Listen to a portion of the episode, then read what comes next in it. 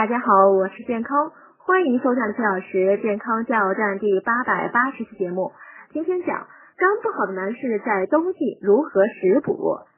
不少男性将喝酒当成生活习惯之一，在觥筹交错、推杯换盏时，酒精润物细无声的伤害着男性的肝脏。肝功能不好的男性易出现疲劳、恶心、厌食、呕吐等症状。这类男性在冬季进补时，应以高维生素、摄入热量及蛋白食物为主。鱼类、虾类、鸡肉、牛肉富含人体所需要的蛋白质、氨基酸，且易被人体吸收利用。